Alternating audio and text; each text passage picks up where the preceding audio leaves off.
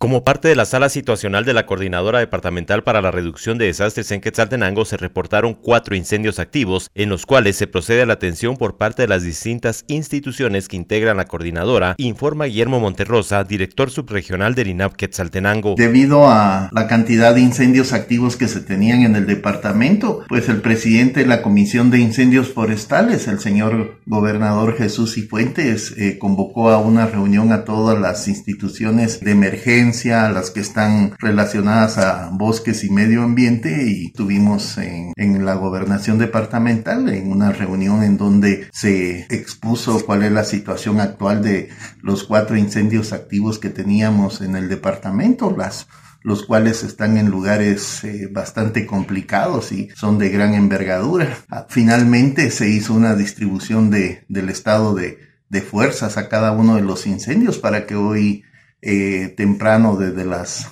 4 o 5 de la mañana, pues ya estas fuerzas de tierra estuvieran ya en apresto y listos para, para volver a subir a, a, los diferentes incendios. Puedo mencionar que se va a atender a San Martín Zacatepeque eh, el día de hoy, igual que lo que es el incendio que, que está en Concepción Chiquirichapa y San Mateo el otro en el Cerro Candelaria a través de la municipalidad de, Quetzaltenango y sus guardarrecursos. Eh, asimismo tenemos un incendio en Sunil eh, y eh, bueno, más o menos en el Cerro de las Georginas. Y estos son los cuatro incendios que